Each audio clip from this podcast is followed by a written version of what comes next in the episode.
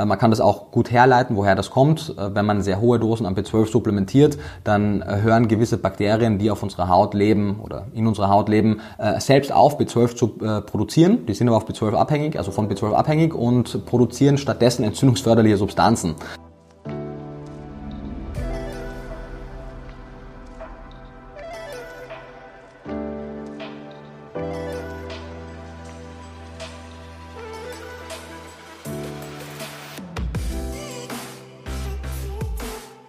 Herzlich willkommen bei einer weiteren Episode Vegan, aber richtig. Vielen Dank, dass du mal wieder eingeschaltet hast und deine Zeit in das Wichtigste in deinem Leben investierst, nämlich deine eigene Gesundheit. Und heute gibt es eine besondere Episode. Es gibt eine Episode zu Vitamin B12 und einige ziemlich bekannte Ernährungswissenschaftler haben in den letzten Wochen, Monaten ihre Empfehlung zu Vitamin B12 verändert was die Dosierung angeht. Und genau das besprechen wir heute mit dem Ernährungswissenschaftler Nico Rittenau. Es geht nicht nur darum, wir sprechen außerdem darüber, wie Vitamin B12 Akne begünstigen kann, was du dagegen tun kannst. Und abschließend erläutert Nico, welcher B12-Test der beste für dich ist. Also quasi so eine, so ein Briefing rund um das Thema Vitamin B12. Wir gehen wirklich in das ins Detail und am Ende der Episode weißt du, ha, so viel Vitamin B12 sollte ich wirklich nehmen. Wir gehen außerdem der Frage nach, ist es besser täglich zu supplementieren oder wöchentlich oder sich das alle paar Monate mal spritzen zu lassen? Ist es wirklich eine Allround-Episode rund um das Thema Vitamin B12. Ich wünsche dir ganz, ganz viel Spaß. Bevor es losgeht, ganz kurzes Dankeschön an den Sponsor der heutigen Episode. Das ist die Coro Drogerie. Wenn du dich für gesunde Lebensmittel interessierst, wenn du ein Fan von veganer Ernährung bist, dann wirst du Coro lieben. Die haben so ziemlich die beste Nussbutter, die ich in meinem Leben gegessen habe, aber nicht nur das. Sie haben Superfoods, alle veganen Dinge, die du rund ums Thema Kochen, Backen benötigen könntest, Trockenfrüchte. Wie gesagt, mein absoluter Favorit bei Koro ist jede Nussmus, die es gibt. Insbesondere äh, Mandelmus, aber auch Erdnussmus schmeckt sehr, sehr gut. Aktuell gibt es eine Preisreduzierung bei Koro. Äh, so ziemlich alle Produkte sind reduziert worden in den letzten Tagen und Wochen. Deswegen schau gerne mal vorbei.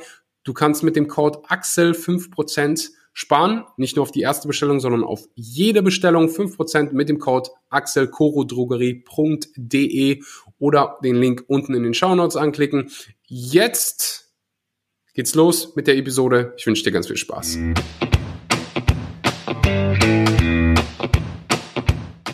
Einen wunderschönen guten Morgen, guten Mittag oder guten Abend und herzlich willkommen bei einer weiteren Episode Vegan, aber richtig. Heute zu Gast ist Nico Rittenau. Nico Rittenau ist Ernährungswissenschaftler und Bestseller-Autor. Ich hätte im Intro noch erwähnen sollen, dass Nico auch Profi-Tischtennisspieler ist.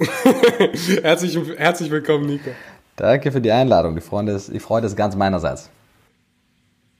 Heute gibt es eine spezielle Episode zum Thema Vitamin B12. Es wird knackig, schnell.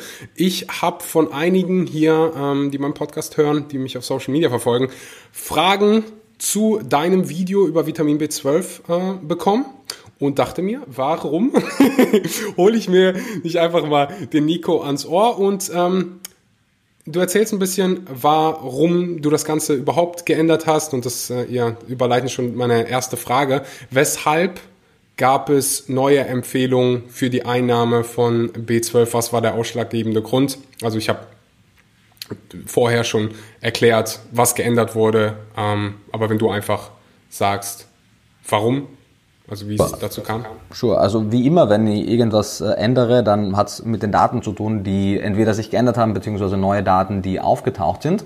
Und mhm. es gibt im Endeffekt zwei Gründe. Also die eigentliche Änderung meiner Empfehlung war ja schon Monate bevor überhaupt das Video jetzt zum Thema B12 und Krebs mit dem Herrn Professor Dr. Smolich rauskam. Ich habe die Empfehlungen schon einige Monate davor geändert, einfach weil ich gesehen habe, seit der Veröffentlichung von Vegan Klischee was ja erstmals im September 2018 rauskam, also schon vor einiger Zeit, ähm, haben sich äh, mehr und mehr Blutergebnisse bei mir angesammelt und ich habe einfach ein besseres äh, Gefühl dafür bekommen, zu welchen Blutparametern die B12-Empfehlungen, die ich ausspreche, führen. Weil bis dahin, bis das Buch dann veröffentlicht wurde, habe ich natürlich die gesamten Primärdaten einfach aus der ernährungswissenschaftlichen Literatur und da gibt es natürlich auch einiges. Das waren auch die Berechnungsgrundlagen für meine Empfehlung, aber vieles mhm. davon bezieht sich natürlich auf Mischköstler, vieles davon ist auch äh, sehr standardisiert und es gibt halt große intere und auch intra-individuelle Unterschiede, was die B12-Absorption und Verwertbarkeit angeht.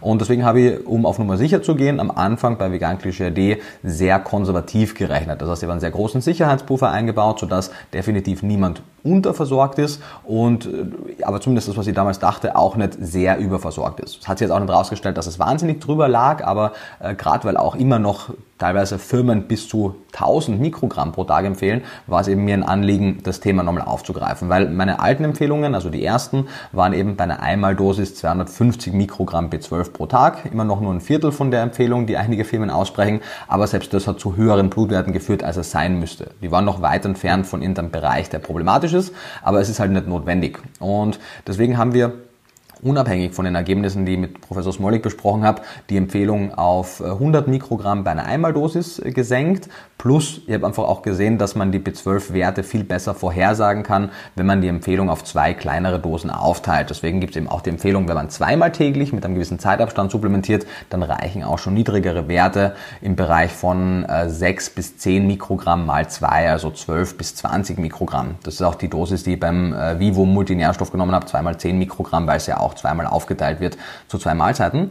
Ähm, das hat aber eben nichts mit dem erhöhten Krebsrisiko zu tun, denn so sehr ich auch den Herrn Professor Smolly schätze und deswegen habe ich das Video auch mit ihm gemacht, ähm, sehe ich das weniger kritisch als er, weil die ganzen Daten aus mischköstlichen Populationen stammen, deren B12-Supplementierung und Spiegel man nicht eins zu eins auf vegan lebende Menschen übertragen kann. Aber weil das Thema eben so oft kam und weil seine ähm, Einträge in seinem Ernährungsblog, in seinem Ernährungsmedizinblog ja auch viel medial aufbereitet wurden, war es mir ein Anliegen, mit ihm zu sprechen. Und letztendlich die Empfehlungen, die man daraus ableiten könnte, wenn man denen folgen würde, wären sehr ähnlich wie die, die ich auch treffe. Die sagen in der Studie grundsätzlich, alles über 50 Mikrogramm B12 hat auf Dauer ein erhöhtes Risiko für Lungenkrebs verursacht. Aber A, darf man natürlich nicht vergessen, dass es sich hier nur um eine relative Risikoerhöhung handelt. Das heißt, wie viel dann das absolute Risiko steigt, ist noch ein ganz anderes äh, Thema und das ist keine wahnsinnig große Steigerung. Und zum anderen sind es ja 50 oder mehr Mikrogramm im Rahmen einer Mischkost wo ja zwei, drei, viermal täglich tierische Produkte auch noch B12 separat liefern. Deswegen kann man diese 50 Mikrogramm Grenze, die jetzt ja von vielen Menschen so als magische Supplementierungsgrenze gesehen wird, nicht eins zu eins auf vegane Populationen übertragen. Im Gegenteil, würden die nur 50 Mikrogramm ähm, pro Tag nehmen, würden nicht alle Menschen ihren B12-Bedarf optimal decken. Deswegen habe ich da einen Sicherheitspuffer noch einmal von den 100 Prozent, also von 100 Mikrogramm dann pro Tag als Einmaldosis genommen. Mhm. Das heißt, ich muss äh, jetzt nicht großartige Angst haben, äh, wenn ich Monate, vielleicht auch ein Jahr ähm, zu hoch dosiert habe. Also ich kann mich auch noch an meine Anfangszeit erinnern. Das erste Supplement, das ich genommen hatte, war, war glaube ich, auch 1000 Mikrogramm. Und wenn ich mich richtig erinnere, war auch da die Empfehlung von dem Hersteller, einmal täglich ähm, 1000 Mikrogramm zu nehmen. Sorry, habe ich gerade Milligramm gesagt? Mikrogramm natürlich. Ja, das ist die Empfehlung von vielen Herstellern. Beispielsweise InnoNature hat ja auch äh, lange Zeit einfach 1000 Mikrogramm empfohlen. Äh, vier, fünfmal, äh, fünf Tropfen, a 200 Mikrogramm. Wie hieß die Firma? InnoNature zum Beispiel, weil über die habe jetzt gerade recherchiert, weil die von sehr vielen dann ah, okay. empfohlen wurde. Ähm, und die empfehlen eben auch oder empfahlen ähm, bis vor einiger Zeit fünf Tropfen und jeder ihrer Tropfen hat 200 Mikrogramm. Die haben ihre Empfehlung mittlerweile aber auch auf zwei Tropfen mal 200 Mikrogramm, also 400 angepasst, aber ohne das jetzt groß zu kommunizieren. Deswegen immer noch Leute diese Tropfen nehmen, ohne die äh, Dosierungsempfehlung anzupassen. Und auch 400 sind ja immer noch viermal mehr als notwendig, beziehungsweise das Doppelte knapp von dem, was ich damals empfohlen habe. Also immer noch weit über allem. Aber um zu deiner eigentlichen Frage zurückzukommen, mhm. ähm, das ist jetzt kein Thema. Das haben wir auch im Video, sowohl Dr. Smollig als auch ich danach nochmal rausgestellt, dass äh, Krebs, also es geht ja dann in erster Linie um Lungenkrebs, dass einmal zum einen der größte Risikofaktor für Lungenkrebs sowieso Rauchen ist. Wenn man nicht raucht, hat man sein Risiko schon mal äh, ungefähr um, also das Risiko erhöht sich ungefähr ums 30-fache, wenn man regelmäßig raucht. Das heißt, entsprechend geringer ist das Risiko, wenn man nicht raucht. Und äh, natürlich gibt es auch Feinstaubbelastung und anderes, was Lungenkrebs verursachen kann, aber das ist schon mal deutlich geringeres Risiko. Und das Risiko war vor allem auch bei den äh, männlichen Probanden in einigen Untersuchungen mehr erhöht als bei den Frauen, das muss man auch sehen. Und die meisten VeganerInnen sind ja Frauen, ähm, zu 70, 80 Prozent, das ist auch noch ein Faktor. Und vor allem der wichtigste Punkt, weil wir beide sind ja schon Dudes, ähm, das Lungenkrebsrisiko oder generell das, die Entstehung von Krebs ist ja etwas, was über viele Jahre beziehungsweise Jahrzehnte eher sogar entsteht. Und wenn man da jetzt ein paar Wochen, Monate Monate oder auch mal ein Jahr oder so Vitamin B12 in sehr hoher Dosis genommen hat, ist das jetzt nichts, was akut wirklich ein Problem ergibt, sondern man sollte es halt nicht über, über viele Jahre bzw. Jahrzehnte machen und äh, deswegen die Empfehlung einfach runterzugehen und entsprechend seinen Spiegel zu normalisieren, ohne dass man jetzt Panik schieben muss, dass das jetzt ein Problem war. Aber es wäre halt nicht zielführend, das jetzt auch die nächsten zehn Jahre noch so machen. Also auch zum Beispiel äh, Dr. Michael Greger ist mit seinen Empfehlungen runtergegangen, aus meiner Sicht sogar ein bisschen zu weit runter, aber ähm, man sieht es schon, dass einige äh, Autoritäten in dem Bereich ihre Empfehlungen anhand der neueren Daten äh, aktualisiert und reduziert haben. Mhm. Also wenn ich das richtig verstanden habe, ist, zeigt die Datenlage, also das, was in den letzten Jahren gesammelt wurde, dass Veganer, die mit Vitamin B12 supplementieren, eher zu viel supplementieren, also eine zu hohe Dosis nehmen also die äh, publizierte wissenschaftliche Datenlage hat zu vegan lebenden Menschen konkret äh, und zu B12 relativ wenig publiziert. Das ist ja auch so ein bisschen die Schwierigkeit, weswegen man da zu 100% evidenzbasiert mhm. relativ wenig ableiten kann.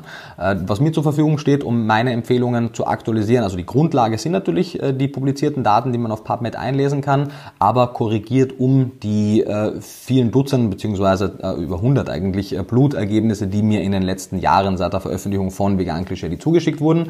Und da sehen wir relativ gut, wenn die Leute 1000 Mikrogramm pro Tag supplementieren, wenn sie 500, 200, 100 supplementieren, wir haben da Blutwerte in allen Bereichen, wo ihr Holo-TC und ihr Serum B12-Spiegel landen, also die zwei relevanten Parameter für die B12-Versorgung. Und da sieht man eigentlich kontinuierlich durch die Bank, jede Person, die über 1000 Mikro oder halt 1000 Mikrogramm supplementiert hat, die landete weit über den Maximalgrenzen bei beiden. Also das ist für jegliche Person viel zu viel. Diejenigen, die 500 Mikrogramm supplementiert haben, sind in den meisten Fällen zwar noch in der Range, aber ziemlich am oberen Ende und äh, alles eben zwischen 100, 150, 200, deswegen ja auch 100 bis 150 meine Einmaldosis-Empfehlung, die landen ziemlich im, in der Mitte der Empfehlungen und damit sollten die meisten damit gut fahren. Das heißt, äh, das ist mehr so ein bisschen Best-Practice-mäßig abgeleitet, einfach um zu sehen, was haben die Leute supplementiert und wie scheint es bei vegan lebenden Menschen zu wirken. Klar, ist jetzt natürlich nichts, was kontrolliert in einem Rahmen gemacht wurde. Das heißt, ich muss ein Stück weit auch darauf vertrauen, dass die ganzen Leute, die mir die Blutwerte schicken, auch das supplementieren, was sie tun. Aber es ist halt das Beste, was wir aktuell zur Verfügung haben. Plus es deckt sich auch mit den, mit den Blutergebnissen, die ich selbst gesehen habe, wo ich auch weiß, was die Leute gemacht haben und das auch kontrolliert habe. Und deckt sich auch mit meinen Blutwerten und die von, von Kollegen und Kolleginnen. Äh, von daher bin ich eigentlich relativ sicher, dass das eine gute Empfehlung ist. Die wird sich jetzt auch auf absehbare Zeit nicht maßgeblich ändern. Aber die Quintessenz, deswegen verstehe auch die die Aufregung nicht so ganz, wurde ja auch mehrfach im Video gesagt, das ist jetzt gar kein Thema. Ja? Man muss jetzt nicht in Angst leben, wenn man eine Zeit lang höher dosiert hat. Mir ging es eher darum aufzuzeigen, dass man es eben auf Dauer nicht machen sollte. Und das ist eigentlich schon das Einzige gewesen. Und eben die ganzen medialen äh, Meldungen, die da kamen, denen ein bisschen Wind aus dem Segel zu nehmen, weil mir halt viele Leute sehr verunsichert äh, angeschrieben haben. Mhm. Ja, so war das auch auf äh, meiner Seite. Die zweite Frage wäre, quasi gewesen, was wäre die optimale Dosis? Ich glaube, das hast du gerade schon ähm, ziemlich gut beschrieben. Jetzt ist noch eine Frage, die mir in den Sinn kommt. Ist es besser, B12 täglich zu nehmen, also eine tägliche Dosis zu haben, oder das einmal die Woche zu nehmen? Oder gegebenenfalls gibt es ja immer noch, ähm, ja, es wird wahrscheinlich immer noch Menschen geben, die das irgendwie sich einmal alle drei Monate ähm, spritzen. Ich weiß nicht, ob das immer noch ein Ding ist. Ähm, ob es noch cool ist, sich Was sagst du? Ob es noch, noch cool ist, sich B12 zu spritzen oder ob der Trend schon vorbei ist. Genau. ja, glaub, genau das meinst Ich glaube, das, das endete damals mit den Schlaghosen auch. Ähm, nee, auf jeden Fall äh, zu deiner ersten Frage noch ähm, zu, der, zu der Berechnung. Also wir haben die Dosis ja eigentlich schon durchbesprochen, aber vielleicht auch kurz zum Hintergrund für die Leute, die das interessiert, wie man überhaupt auf so Berechnungsmodelle kommt, weil das zieht man sich jetzt ja nicht aus der Nase, sondern ähm, man weiß, dass die B12-Absorption halt gesteuert ist durch äh, einen Rezeptor, der im, im Dünndarm sitzt, im Ileum, im, im letzten Abschnitt des Dünndarms, der sogenannte Intrinsic Factor Rezeptor, wo B12, das an den Intrinsic Factor gebunden ist, aufgenommen wird. Und man weiß halt, dass pro Zeiteinheit, so vier bis sechs Stunden, nur eine sehr geringe Menge Menge. In der Literatur spricht von 1,5 bis 2,5 Mikrogramm B12 aufgenommen wird. Also so ungefähr die Hälfte der Zufuhrempfehlung der Fachgesellschaften. Vier Mikrogramm sind das in Deutschland. Und äh, die andere Hälfte, die muss man dann eben über einen anderen Weg bekommen, nämlich über die sogenannte passive Diffusion. Und da sagt die Literatur, dass ungefähr so ein bis drei Prozent der Gesamtdosis auch noch passiv aufgenommen werden. Und da sieht man schon, ein bis drei Prozent, das ist ja eine Schwankungsbreite von 200 Prozent. Äh, das ist also schwierig zu, zu bemessen im Einzelfall. Und eben, weil ich am Anfang sehr konservativ gerechnet habe, weil ich auf Nummer sicher gehen wollte, habe ich mit der geringsten Dosis für die aktive Intrinsic Factor Rezeptor gesteuerte Aufnahme und auch für die geringste passive Diffusion die Werte herangezogen. Und dann kamen eben das im Berechnungsmodell die 2, äh, die 250 äh, Mikrogramm pro Tag raus, habe aber eben gesehen anhand der ganzen Blutwerte, dass es sich wohl eher im Bereich von 2% der passiven Diffusion handelt und auch 2%, äh, 2 Mikrogramm aktiv über den Intrinsic Factor. Und das sind eben die zwei neuen Kenngrößen, die ich für die Berechnung herangezogen habe. Und dann kommt man eben auf einen Durchschnitt von 100 Mikrogramm. Das ist jetzt natürlich ein sehr theoretisches Berechnungsmodell, was also in der Praxis natürlich dann nicht alle Menschen eins zu eins abfängt, aber im Durchschnitt funktioniert das für die meisten Menschen. Genau.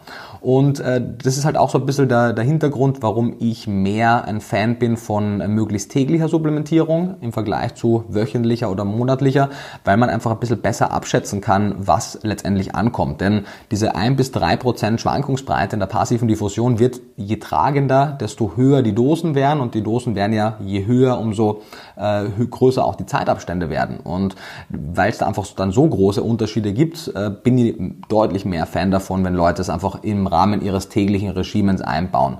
Gerne auch zweimal täglich äh, zu den Mahlzeiten, wenn das zu nervig ist, dann einmal täglich. Man kann ja auch äh, Zahnpasta mit B12 nehmen. Das vergisst man hoffentlich nicht, sich zweimal täglich die Zähne zu putzen. Das äh, reicht auch für die allermeisten Menschen. Ähm, und deswegen ist das eher meine Empfehlung. Man kann wöchentlich supplementieren, man kann dieses Berechnungsmodell durchaus auch auf wöchentlich oder zweiwöchentlich anwenden, aber es wird dann halt immer ungenauer, je, je größer die Abstände werden. Deswegen ähm, würde ich es mir wünschen, vor allem meine Empfehlung lautet ja ohnehin nicht nur B12 zu supplementieren, weil die Daten sehr deutlich zeigen, dass auch Jod, Selen, Vitamin D und andere Stoffe nicht nur bei vegan lebenden Menschen, aber sehr oft auch bei vegan lebenden Menschen zu kurz kommen. Und äh, daher macht es sowieso Sinn, einen Komplex zu nehmen, der mehrere Nährstoffe enthält und einige von den Nährstoffen, die darin vorkommen, die sollte man möglichst täglich nehmen. Und deswegen macht es einfach Sinn, ein wohldosiertes, erneut, ich wiederhole mich aber immer wieder dieselbe Empfehlung, ein wohldosiertes Multinährstoffpräparat einzunehmen, wo unter anderem auch B12 in einer physiologischen, richtigen Dosis drin ist. Das ist ganz, ganz schwer zu finden, weil die meisten Firmen es über- oder unterdosieren, aber eben für Vivo habe ich ja eins äh, nicht kritisiert, sondern kreiert äh, und auch noch für weitere Firmen. Von daher äh, gibt es da mittlerweile auch Produkte am Markt, die funktionieren. Und in der Empfehlung sind da auch Produkte ähm, beigerechnet. Also ist da ein Puffer drin, wenn ich mir, wenn ich mich jetzt beispielsweise an die Empfehlung halte und dann noch mh, hm, Pflanzenmilch trinke, die äh, eventuell auch mit Vitamin B12 äh, zugesetzt worden ist oder Hefeflocken, also andere vegane Produkte oder muss ich da auch aufpassen? Ah, ich supplementiere schon damit, vielleicht sollte ich jetzt nicht äh, angereicherte Produkte ähm, zu mir nehmen. Oder gibt es einen Puffer zu mir nehmen? Ja, wichtige Frage. Also ste steht auch im, im kostenlosen E-Book zum Multi beschrieben, dass äh, sowohl jetzt in Bezug auf Jod das Jodsalz oder in Bezug auf B12 oder Calcium angereicherte Pflanzenmilch äh, kein Problem darstellt. Es ist äh, gerade, wenn man sich die Zusammensetzung des Multinährstoffs äh, bei Vivo anguckt, ist nichts davon notwendig, weil es das alles abdeckt, aber es ist in einer Dosis enthalten, dass, wie du richtig sagst, genügend Puffer auch drin ist, dass das sogenannte Tolerable Upper Intake Level, also die maximale Höchstzufuhr auf Dauer, nicht überschritten wird. Weit davon entfernt bei jedem mhm. Nährstoff gibt es ja teils eine größere, teils eine kleinere Spanne, sogenannte therapeutische Breite. Und das ist eben die Breite von weniger als das ist ein Mangel, mehr als das ist ein Überschuss und damit gefährlich. Aber das ist ja nicht so, dass das ein Punkt ist, den man genau treffen muss, sondern äh, beispielsweise beim Calcium zum Beispiel haben wir eine Tageszufuhr von den Fachgesellschaften von, von 700 bis 1000 Milligramm, je nach Fachgesellschaft. Und das Tolerable Upper Intake Level sind äh, 2500, also das zweieinhalbfache. Das heißt, wir können da durchaus noch einiges äh, reingeben. Plus die Supplements sind ja nicht alle auf 100 Prozent raufdosiert. Genau. Okay. Ja, auch in Bezug auf B12, aber du hast gesagt, alle ja. Nährstoffe, die drin sind, also nehme ich an, B12 dasselbe. Also auch beim B12, auch bei allem. Kein Problem, genau. Mhm. Du solltest jetzt nicht unbedingt noch äh, 500 Mikrogramm B12 Supplement dazu nehmen, aber angereicherte Lebensmittel, Hefeflocken, Pflanzenmilch, Fleischersatz, kein Problem. Okay, verstehe. Weil ich die Frage relativ häufig äh, gestellt bekomme, ähm, es gibt einige die davon berichten, wenn sie mit Vitamin B12 supplementieren, gibt es Hautprobleme. Ich weiß nicht, ob du irgendwie in deiner kleinen Datenlage oder irgendwie ähm, darüber Kenntnis hast, inwiefern dem entgegengewirkt werden kann und oder inwiefern das überhaupt mit Vitamin B12 ähm, in Verbindung steht. Klar, da gibt es gar nicht so wenig Daten dazu. Das ist ein Phänomen, was äh, schon länger bekannt ist. Ich habe da auch ein eigenes Kapitel schon seit der Erstauflage von Vegan Klischee drin gehabt. Das heißt, äh, das war mir von Anfang an auch bewusst, dass es das Thema gibt. Äh, man kann das auch gut herleiten, woher das kommt. Wenn man sehr hohe Dosen an B12 supplementiert, dann hören gewisse Bakterien, die auf unserer Haut leben oder in unserer Haut leben, selbst auf B12 zu produzieren. Die sind aber auf B12 abhängig, also von B12 abhängig und produzieren stattdessen entzündungsförderliche Substanzen. Mhm. Wenn ich mir nicht irre, heißen heißen die Porphyrine und äh, die sind dafür verantwortlich, warum manche Menschen, die mehr von, von diesen Bakterien haben, dann mit Entzündungsreaktionen auf der Haut reagieren können.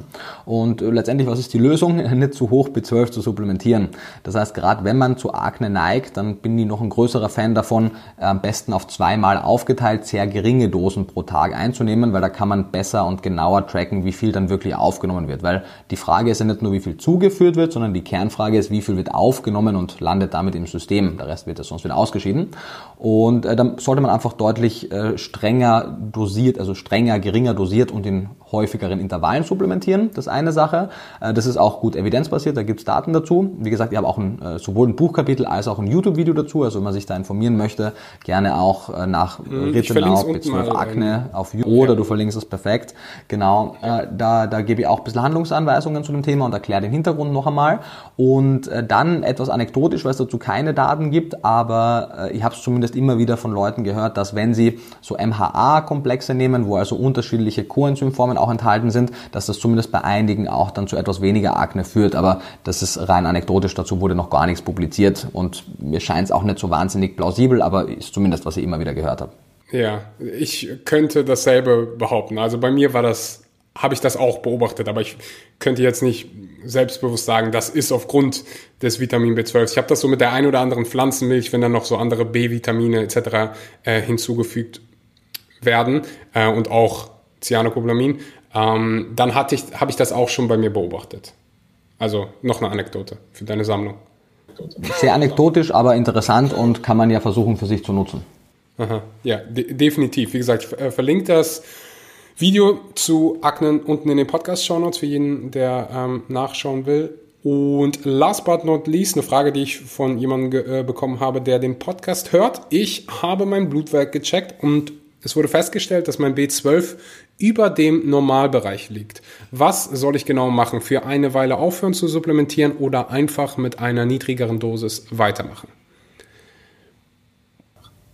Yes, auch gute Frage. Also letztendlich gibt es auch dazu, äh, zumindest sind mir jetzt keine Daten bekannt, die sozusagen einen, einen genauen ähm, Weg vorzeigen, für wie lange man was absetzen müsste, wenn man so und so viel genommen hat. Das wäre natürlich cool zu wissen, so im Sinne von, wenn dein Spiegel so und so viel über dem Wert liegt, dann solltest du so und so lange aussetzen und dann das und das supplementieren. Äh, vielleicht kommen wir, ja, das wäre großartig. Äh, vielleicht machen wir das irgendwann einmal, wenn wir die Kap Ja, das wäre das wär super. Letztendlich, was man bräuchte, wären halt entsprechende Daten dazu und das wurde halt noch nicht untersucht. Aber ähm, man kann sie trotzdem ableiten. Und nachdem die B12-Speicher und die Wiederverwertung ganz gut sind, äh, kann man da auch nicht so viel falsch machen. Also äh, ich würde temporär auf jeden Fall aufhören zu supplementieren. Man müsste jetzt natürlich wissen, wie hoch sein Wert genau war. Je weiter der über dem Maximalwert lag oder über den, Empfehlen, über den Empfehlungen lag, desto länger wird die Pause sein. Ähm, und dann sollte man einfach mit physiologischen Dosen äh, weitermachen. Wenn man jetzt davon ausgeht, dass er leicht über dem Maximum lag, würde ich zumindest einmal ja, drei, vier Wochen kann man auf jeden Fall aussetzen und dann würde ich normal dosiert, sprich entweder äh, zweimal pro Tag sechs bis zehn oder einmal pro Tag 100 Mikrogramm supplementieren und wird dann irgendwann einmal im Laufe der nächsten vier bis acht Monate, das ist jetzt auch nicht so genau, äh, einen Holo-TC und Serum B12-Test machen, gerne beides. Gerade das Serum B12 ist sehr günstig, auch der andere kostet nur so 30 Euro. Ähm, und würde gucken, wo ich dann stehe. Und dann sieht man ja schon, ob er genug gefallen ist oder ob er immer noch sehr hoch ist, dann würde man entsprechend das nochmal wiederholen, aber man kann sich da wie gesagt entspannt rantasten, weil innerhalb von ein paar Monaten passiert da gar nichts, wenn der über dem Wert liegt. Ähm, und im Zweifelsfall lieber etwas drüber als etwas drunter, zumindest temporär. Du hast jetzt gerade die zwei Tests angesprochen und ich weiß, viele, die jetzt zuhören werden, sagen, oh, ich will jetzt unbedingt mein B12 testen lassen. Also die finale Frage, wenn man B12 testet, dann besser was testen. Ja, ähm, also es gibt Vielzahl an, an Parametern, die man testen kann in meinen Videos. Da gibt es auch ein Video dazu. Kannst du, wenn du, wenn du Lust hast, gerne auch in den Show Notes äh, verlinken. Das Natürlich. heißt auch. Yes. Es gibt fast zu, zu jeder Frage, die man mir stellen kann, mittlerweile ein Video. Äh, das heißt, was ist der beste B12-Test oder welcher B12-Test ist am besten geeignet? Eigentlich könntest du auch einfach das abspielen lassen, anstatt mich reden zu lassen. Ähm, aber ich wiederhole es natürlich gerne. Äh, es gibt vier Tests, die relevant sind. Äh, Homocystein, Methylmalonsäure, HoloTC, also Holotranscobalamin Scopolamine und das Serum B12. Äh, in, wenn man einfach zum Arzt oder der Ärztin geht und zu ihr sagt oder zu ihm, hey, ich würde gern B12 testen lassen, dann wird man meistens einfach einen Serum B12-Test bekommen. Der ist nicht völlig unaussagekräftig, ich würde den auch immer mittesten lassen, so als Kontrollmechanismus, aber der ist relativ unspezifisch und auch unsensibel. Das heißt, der steigt relativ langsam und fällt auch relativ langsam und kann nicht so richtig zwischen den aktiven und nicht so aktiven B12-Teilchen im Blut unterscheiden, vereinfacht gesagt. Ähm, Methylmalonsäure ist ein Urintest und wahnsinnig teuer, machen nicht alle Praxen, deswegen würde ich den eigentlich aus der Diagnostik temporär rausstreichen und Homozystein wird von vielen Störfaktoren auch noch beeinflusst. Das heißt, was dann noch übrig bleibt und nach dem Ausschlussprinzip würde ich dann auch das als dann eher den Goldstandard sehen, ist das Holotranscobalamin. Das ist sehr spezifisch, reagiert schnell äh, auf die Zufuhr, das heißt, es steigt schneller an und fällt auch wieder schneller ab beim Mangel, ähm, ist sehr spezifisch, das testet nur jene Teile des B12, was auch wirklich für unsere Zellen verfügbar ist, weil sie eben an den Transcobalamin-Transporter gebunden sind, deswegen heißt es auch Holotranscobalamin und ähm, kostet so, ich weiß es nicht, 30, 35 Euro oder so, ist nicht die Welt, zahlt aber mit Ausnahme von ein paar vegan freundlicheren Krankenkassen die Krankenkassen nicht, aber ist auf jeden Fall eine gute Investition und deswegen würde ich immer Serum B12 und Holotranscobalamin gemeinsam testen und dann sollten die im Optimalfall natürlich beide dasselbe widerspiegeln. Es kann aber sein, dass das Serum B12 was anderes aussagt, weil er eben nicht ganz so spezifisch ist. Dann hat man auch noch einmal mehr den äh, Beweis, dass der eben nur in Verbindung mit dem B12 HoloTC-Wert wirklich eine Aussagekraft hat. Genau, und die Referenzwerte vielleicht auch noch äh, relevant, ähm, beim, weil wir auch die Labore da unterschiedliche Werte haben. Ich würde mich an, die, an den relativen wissenschaftlichen Konsens äh, halten. Äh, der Holo-TC-Test, der sollte über 50 Picomol pro Liter sein, sollte nicht höher als 100 Picomol sein, das heißt zwischen 50 und 100 ist eine gute Range. Äh, alles zwischen 35 und 50 Picomol pro Liter ist so ein bisschen Graubereich, da kann leichter Mangel vorliegen, muss aber nicht und alles unter 35 ist ein klarer Mangel. Beim Serum B12-Test, ähm, wenn ich mich nicht irre, habe es auch nicht alles immer im Kopf, aber es müssten glaube ich 400 sein, von 400 bis 800 ist die Range, das sind dann glaube ich Nanogramm pro Liter, aber es steht natürlich auch alles im Buch und im Video. Und alles über 800 beziehungsweise spätestens ab 1000 äh, ist es auf jeden Fall deutlich zu hoch. Und alles darunter unter 400 ist äh, zu wenig, beziehungsweise ist zuerst noch im Graubereich und alles was weit runter mhm. ist, ist dann deutlich zu wenig. Und ja, basically, das ist es. Und eben, wenn man halt so mit 1000 Mikrogramm pro Tag supplementiert, da haben wir teilweise Holo-DC-Werte von 240 anstatt 100 gesehen. Und wir haben äh, Serum B12-Werte von 1700, 1800, äh, Blödsinn, ähm, ja doch, 1700, 1800 anstatt eben 800 bis 1000 äh, gesehen. Also viel, viel, viel zu hoch. Okay. Genau. Und ich hoffe, der ein oder andere Art, ja, sorry. Ich wollte unterbrechen, ähm, weil wir gerade auch dran schneiden. Es wird, also heute ist ja der, keine Ahnung, heute ist der 17. Ja, 17. Äh, in drei Wochen ab 17. heute. März. Genau, in drei Wochen ab heute erscheint auch ein äh, Q&A-Video zum veganen Multinährstoff zu den Vitaminen. Da besprechen wir auch noch einmal die B12-Thematik im Detail, wenn jemand das noch nachhören möchte. Je nachdem, wann der Podcast rauskommt. Genau. Ja relativ zeitnah. Aber ist nicht schlimm. Ich verlinke alle ähm, Videos, die du gerade angesprochen hast, unten in den Show Notes. Ich hoffe, dass der ein oder andere, der mir geschrieben hat, ähm, jetzt durchatmen kann und äh, weiß, wie er damit äh, umzugehen hat. Aber ja, du hast es sehr, sehr äh, ausführlich und komple ähm, ja, komplett hier äh, beschrieben. Dafür sage ich Danke. Sehr gerne, mein Lieber. Und falls es, wie gesagt, noch Fragen zu den einzelnen Themen äh, gibt, die wir gerade besprochen haben, unten in den Shownotes nachgucken, die Episode teilen, wenn sie dir gefallen hat, Nico taggen, mich taggen und dann wünsche ich ähm, allen noch einen schönen Abend. Nico, vor allen Dingen dir. Bei dir ist es noch morgen, deswegen wünsche ich dir einen schönen Tag, mir einen schönen Abend. Und äh, schönen Tag noch, bis bald, mein Lieber. Und das war Nico Rittenau. Ich hoffe, dir hat die Episode gefallen. Ich hoffe, sie hat dir Mehrwert gebracht und ich hoffe, ja, es wurde ein bisschen Licht ins Dunkeln gebracht. Falls du, wie gesagt, mehr zu den einzelnen Themen wissen willst, gibt es unten alle Links in den Show Notes. Ich freue mich auf die nächsten Episoden und falls dir der Podcast gefällt, lass gerne eine Bewertung bei iTunes für diesen Podcast da. Das hilft mir dabei oder uns dabei, dem Podcast dabei, mehr Menschen zu erreichen. Kostet dich vielleicht 10, 20 Sekunden. Ist eine Möglichkeit für dich, mir Feedback zu geben. Also wenn du diesen, besonders wenn du diesen Podcast mit einem iPhone hörst, gerne eine Bewertung da lassen, würde mir eine Menge bedeuten. Wenn du mehr Videos von mir sehen willst oder mehr Beiträge von mir, kannst du das gerne auf Instagram Axel Schura tun oder auch auf YouTube. Es gibt ein YouTube-Channel, Channel, YouTube-Channel zu diesem Podcast Vegan, aber richtig einfach bei YouTube eingeben. Da zeige ich dir, was ich so esse oder äh, wie du vegan Muskeln aufbauen kannst, welche Supplements du nehmen solltest. Vegan, aber richtig einfach bei YouTube abchecken oder den Link unten in den Podcast-Show Notes anklicken. Ich bedanke mich für deine Zeit wünsche dir einen wunderbaren guten Morgen, guten Mittag oder guten Abend und sage bis zum nächsten Mal. Ciao, ciao.